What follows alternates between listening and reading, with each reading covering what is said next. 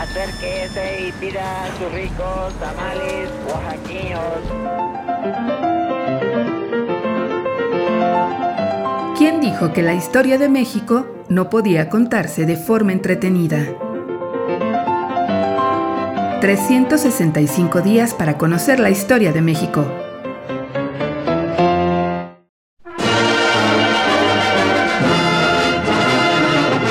Miércoles.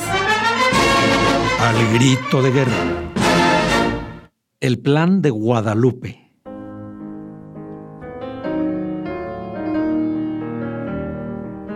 El porfiriato le había enseñado a conocer los hilos de la política nacional. Tenía la paciencia para observar metódicamente a sus adversarios, conocer sus debilidades y asestar el golpe mortal. Cuando triunfó la revolución maderista en 1911 y ante la firma de los tratados de Ciudad Juárez, Venustiano Carranza auguró su fracaso con una frase lapidaria revolución que tranza, revolución que se suicida. El asesinato de Francisco Madero le dio la razón, y sin que nadie pudiera hacerle sombra, desde la gubernatura de Coahuila desconoció a Victoriano Huerta y así el 26 de marzo de 1913 se levantó en armas contra la usurpación, enarbolando como bandera el plan de Guadalupe y tomando por sus pistolas el título de primer jefe. Su intención era clara, restaurar el orden constitucional roto con el golpe de Estado y de paso ocupar la presidencia de la República. Las decisiones de Don Venus solo tenían lógica a la luz de su profundo conocimiento del pasado.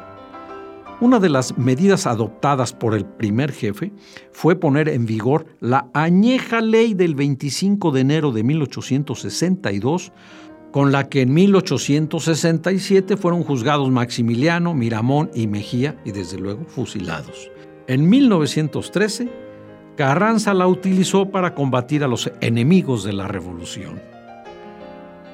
Solo un hombre con su carácter y su visión pudo manejar temperamentos como el de Álvaro Obregón y Francisco Villa, reunir a su alrededor a revolucionarios tan distintos como Felipe Ángeles, Pablo González y Lucio Blanco, o ganarse la confianza de intelectuales como, como Isidro Favela y Luis Cabrera.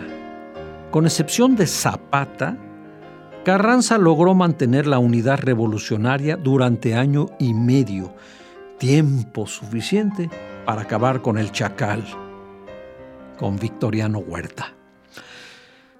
Carranza entra a ser el personaje principal de un gran drama, escribió Ramón Puente, al volverse reformador, conductor de fuerzas ciegas y moderador de ambiciones. Penetra a un crisol que derrite y que funde, a una tempestad que aniquila hasta exterminar a sus propios hijos.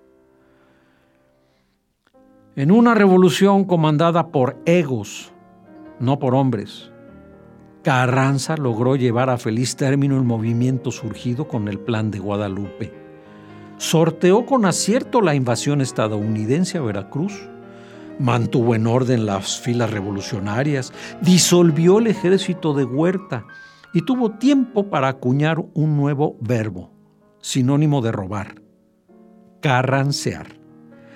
Indudablemente, don Venustiano sabía ser el primer jefe. Alegrito de guerra.